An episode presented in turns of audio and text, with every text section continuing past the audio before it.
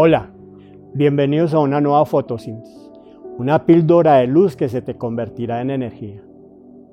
Oremos. Señor, gracias te damos por este tiempo.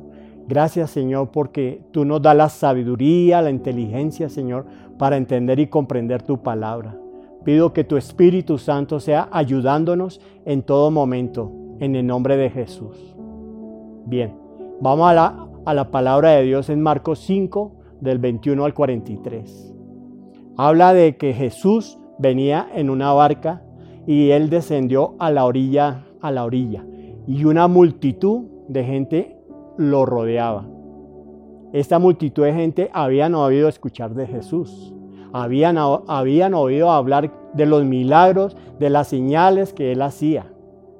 De repente vino un hombre que se abrió campo de entre la multitud este hombre se, llamaba, se llama Jairo. Como pudo llegó hasta donde estaba el Señor. Abrió campo, se metió en medio de ellos. Este varón había oído hablar de Jesús, de los milagros que él hacía. Dicen que él escuchó hablar de Jesús. Tuvo la necesidad, tuvo la decisión de acercarse al Señor.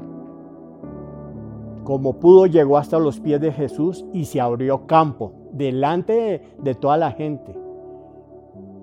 Fue por una decisión, por una necesidad que él tenía. Se postra a los pies de Jesús y le dice, Señor, mi hija está muriendo. Ven, pon tu mano sobre ella, sanará y vivirá. Dice el Señor que en la actitud que él vio de Jairo al postrarse delante de él, esto lo vio él. Los que lo rodeaban también esperaban un milagro.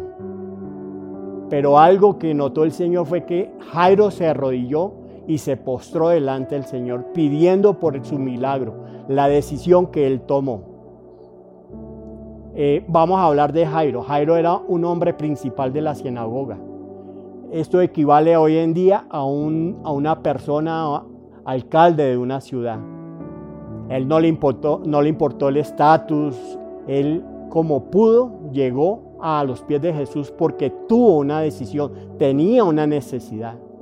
Así como cualquiera de nosotros tiene una necesidad, este varón tomó la decisión de postrarse a los pies de Jesús, mientras la gente que estaba de pie esperaban su milagro, pero no hacían como lo que vio Jesús en, en Jairo. Jairo persistía, dice la palabra de Dios que él eh, persistía de rodillas, algo que no hacían los que estaban alrededor de él, de Jesús. De repente vienen de la casa de, de Jairo a avisarle, no moleste más al maestro, tu hija ha muerto. Esto lo escuchó el Señor. Le dijo a Jairo, le dice el Señor, no temas, cree solamente, ten fe, la decisión que tú tomes de hoy en adelante es responsabilidad tuya. Si tú quieres ir por ese milagro, el ciento por ciento lo tienes tú. Entonces decídete a seguir a Jesús y seguirlo de corazón. Esta fue la píldora de luz. Nos vemos mañana en un nuevo fotosíntesis.